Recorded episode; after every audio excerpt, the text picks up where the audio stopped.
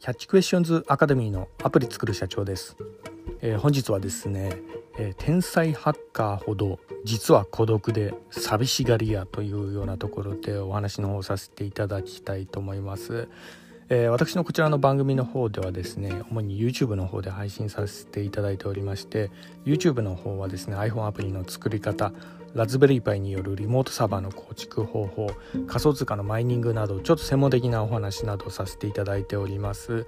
えー、こういったあの番組がお好みというような方いらっしゃいましたら YouTube の説明欄の方ですね、えー、そちらに番組リスト別に URL 貼ってありますんでね、えー、こちらからよろしくお願いいたします。キャッチクエスチョンズまたはアプリ作る社長で検索していただくと出てくるかと思います。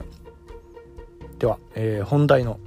天才ハッカーほど実は孤独で寂しがり屋というようなところでなんですけど、まあの先日仮想通貨のね、えーまあ、こちらあの暗号資産が660億円ほどこう盗まれる事件があのまあ、ニュースであったわけなんですけど、まあ、その犯人、まあ、おそらくねこの天才ハッカーなんじゃないかなというようなところがありまたその特徴がねあの結構あらわになってるようなところがあったんで、まあ、これについて、まあ、今回ちょっとお話の方させていただきたいと思います。でその話の前に少しだけですね私も実はあの仮想通貨の方に、えー、手を出しておりましてでまあ、の特にねあのポリポリゴンマティックですねあの、まあ、今回もですねハッキングされたのがポリネットワークのクロスチェーンですねこちらが、えー、攻撃されたわけなんですけど、まあ、こちらちょうど手を出してたっていうようなところでで、まあ、私の、えー、こちらの資産も被害に遭ったかっていうようなところなんですけど、まあ、これがね意外に、えー、価格が落ちるどころかあのなんか急上昇したんですよね。えーまあ、なんでかはまあいろいろな憶測が出てるわけで、まあ、一概にはちょっと言えないところもあるんですけどね。でまあ私もですね、まあ、こちら DeFi からちょっと退散しようかなと思ったわけなんですけどまあ今のところはですね、まあ、ちょうど昨日ぐらいにあの、まあ、念のためあのステーブルコインにちょっと変換して、まあ、置いてはいるんですけどポリゴンネットの方に、まあ、ただ、えーまあ、資金を出して完全撤退する必要もないかなというようなところでまだ様子なところでもあるんですよね。まあ、というのもですねそれがその犯人の人柄をこう考えてみると、まあ、それほどあの暴挙に出るようなこともなんかしなさそうかなというようなところもあり、まあ、あとはあの勉強がてらね、まあ、そんなにあの私自身も、えー、このポリゴンの DeFi の方にいっぱいこう資産をこう入れてるってわけではないので、まあ、もう少しちょっとあの勉強がてら、えーままだちょっとやってみてもいいかなというような感じで、まあ、様子見てるわけなんですところではあるんですけどね、まあの実際ですねあの今回被害に遭ったのは660億円、まあ、これあの600 million dollar なんですけど、まあこの額、えー、ポリゴンの時価総額がですね8.9 billion なんで、まあ、あの大体こうポリゴンの時価総額の5%弱の、まあ、資金にちょっと問題あったみたいなそんなようなあのレベルのことなので、まあ、一見ね、まあ、の歴史上はあの DeFi の、えー、ハッキング事件としてはですね、えーまあ、過去にないレベルのまあ、ものみたいな感じで結構ニュースで、えー、煽るような感じの記事とか結構出てたりはするんですけどね、まあ、ただあのそんなに焦って行動しなくてもいいかなっていうふうにこう思ったりもしております、まあ、あの半分ぐらいはね今のところステーブルコインに変えて念のためい、まあ、そのまま様子見てるっていうような感じですね。まあ、実際あのポリゴンがですねまさかのあの価格上昇をこうしたおかげで、えー、私が、えー、あの以前の動画でもちょっとお話しさせていただきました。アイロンファイナンスでかなりこういうね、え負けた分をこう取り返せたみたいなそんなような状況になっているようなところあるんですけどね。まあ、とにかくあの DeFi っていうのが、まあ、少しちょっと難しいビジネスというかあの落ちるかなと思ったらあの上がってまあ、なんですかね、まあ、とにかく、まあ、予測不能かなというようなところがあったりもするようなところでもあるんですけどね。はい、で少しちょっと余談になっちゃったところがありますが今回の本題でもあります、えー、その犯人像についてちょっと見ていきたいと思います。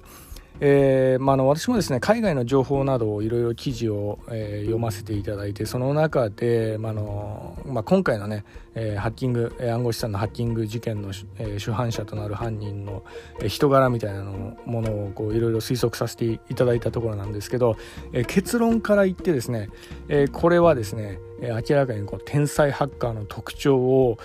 え持っているなっていうような、え感じですね。でズバリですねこの天才ハッカーの特徴としてなんですけどまずプライドが高い、はい、それでコミュ障で友達が少ない。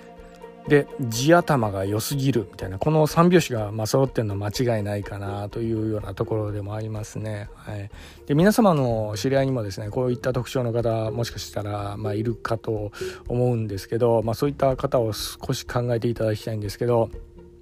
まあね、こういったあの天才と呼ばれる感じの人たちはですね、まあ、とにかくあの地頭がね良い、まあ、これはもう660億円のね、えー、こちらのポリネットハッキングするぐらいの、えーまあ、技術を持っている人なんで、まあ、天才と呼んでしかりな感じだと思うんですけど、えー、こういうような、ね、感じの人っていうのはですね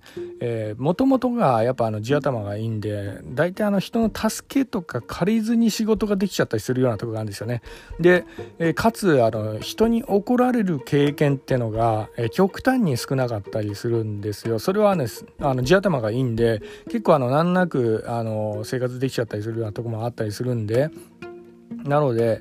そんなあのえー、まあ、なんかあの雑務だとかそういうような仕事とか、まあ、そういう経験がやっぱ少なかったりするんですよね、まあ、だからこそ怒られずに育つので、えー、プライドも自然と高くなってしまうというようなところなんですね。でかつですね、えー、地頭が良すぎるので頭の回転の遅い人と話すのが結構ストレスに感じてしまったりするようなところもあり、まあ、そういったところからですね自分の頭の回転について来れない人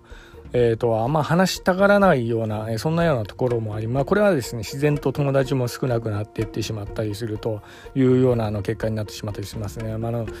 まあ、これはですね、えーまあ、孤立化して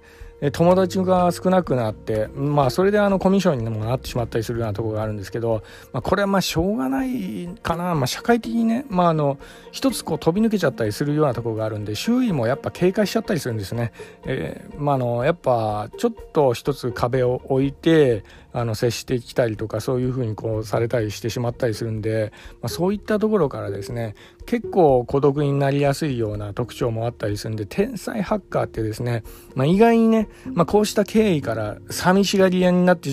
しまうような特徴もあったりするのも事実なんですね。はいだからこそだと思うんですけど、あの、こういう寂しがり屋な、あの、天才ハッカーはですね、まあ、あの、なんやかんや言ってね、えとはいえあの孤立化して友達を作りたがらないように見えるんですけどあの本音のところをいるとですね結構承認欲求が強かったりするようなとこがあるんですよね。やっぱねなんやかんや言って自分の技術や知識を認めてほしい、まあ、特に社会に認めてほしいみたいなねそういうようなものがね結構強くこうあらわにこう出てきたりするようなところがあるんですね。まあ、のこういうようなねタイプの人はですね敵に回すと結構厄介にもなりかねないのでね付き合い方は非常に注意が必要なところもあるんですけどね。はい、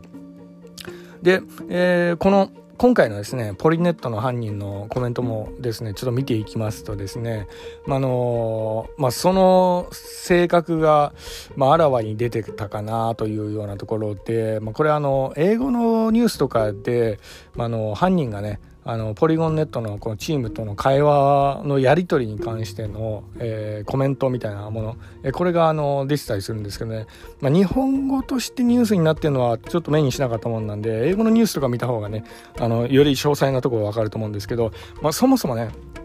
なんでこんなような犯行に及んだかっていうようなところの話からなんですけど、まあ、何かこの、え、ポリネットのですねセキュリティホールを見つけたらしいんですねこの犯人。で、えー、その犯、えー、このねセキュリティホール結構やばいんでここ修正したらどうですか？みたいな感じで、えー、そのポリのネットのチームプロジェクトチームの方になんか言ったんですけど全然取り合ってもらえなかったらしいんですね。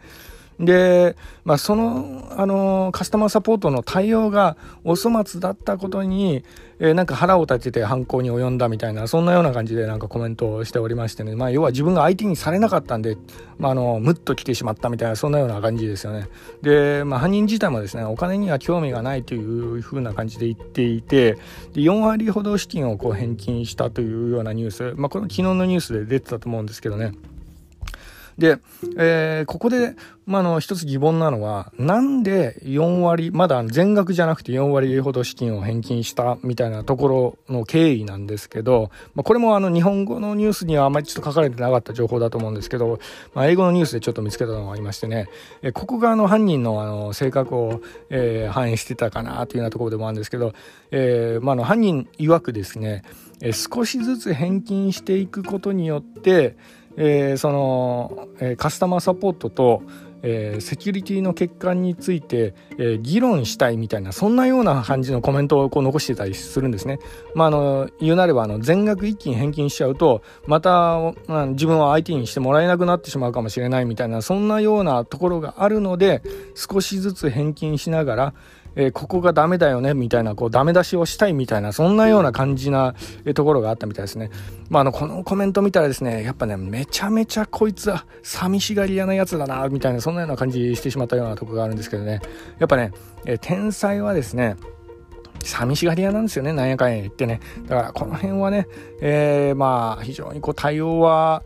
まあ結構ちょっと気をつけながらこうやっていった方がいいかなというような感じであのポリネットチームの人もちょっと頑張ってもらいたいというようなところがあるんですけどね。私もですねポリゴンネットワーク、えー、ポリマティックの方はですねあの結構投資対象として見ていたところもありましたんでね、はい。まあ、だからこういうようなあの犯人とはどういうふうにこう接していったらいいのかなというようなところもあるんですけどまああのズバリですねこういうような犯人にはですね例えばね感謝状だとかねセキュリティホールを見つけてくださってありがとうございますみたいな、ね、そういうような感じでまず認めてあげるってっていうようなところが一番大事なんじゃないかなというような、まあ、ところも感じるようなところがあり、まあ、こういうようなあの、えー、対応が、まあ、一つの解決策にもなるんじゃないかなと思って、まあ、今回ちょっとお話しさせていただいた次第でもあります。はい、本日は以上になります。では最後にいつもと同じ言葉で締めさせていただきたいと思います。